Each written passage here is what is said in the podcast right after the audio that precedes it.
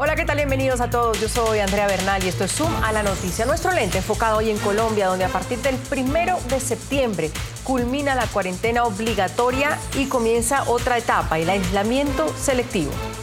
Camilo Prieto nos acompaña, médico cirujano, eh, desde Bogotá, Colombia, está con nosotros. Eh, Camilo, ¿está listo Colombia para levantar esta cuarentena obligatoria que empezó en marzo? Cuando uno habla de que un país está listo para levantar una cuarentena, tiene que comprender que para eso hay que cumplir unos criterios y unos criterios de modelamientos que se hacen a nivel mundial. Y uno de esos es haber atravesado el pico de la pandemia, por un lado. Segundo, tener la infraestructura hospitalaria suficiente que permita atender la pandemia. Tercero, tener unas estrategias de rastreo y aislamiento para poder soportar y contener lo que venga después.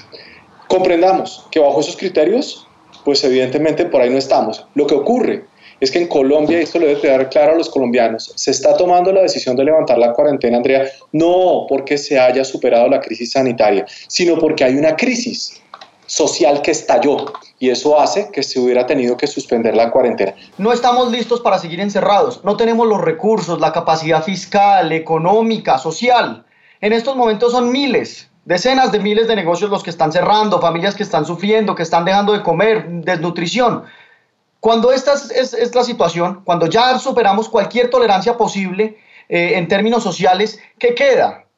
Pues ¿qué pasa? Tenemos que abrir, tenemos que permitir que la vida siga porque en las equidades que vivimos eh, es imposible mantener cerrado. Colombia debe levantar esta cuarentena obligatoria y entrar este, en este aislamiento preventivo que pone sobre la mesa las autoridades. La cuarentena no es una, no es una acción que se toma exclusivamente, solamente aislamiento y nada más.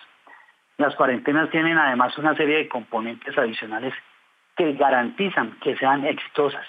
Y esos dos, parte de esos componentes, los dos tal vez más importantes que consideramos son, uno, que haya una suficiente, continua y permanente toma eh, de muestras para establecer cuáles son los datos que permiten conocer la realidad al momento de las cosas.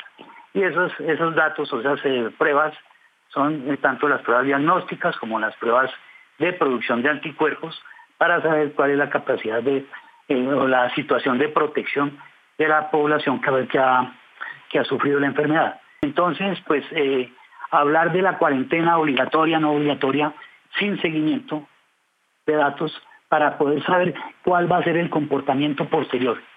Y de acuerdo con ese seguimiento, saber en qué áreas específicamente incidir de qué manera para evitar la propagación y de, la enfermedad y la ocurrencia de enfermedades prevenibles y de muertes prevenibles, esa es otra cosa. Puede escuchar más conversaciones como esta en Zoom a la noticia de lunes a viernes a las 3 de la tarde, hora de Bogotá, Lima y Quito, 4 de la tarde, hora de Caracas y de la costa este de los Estados Unidos, por NTN 24.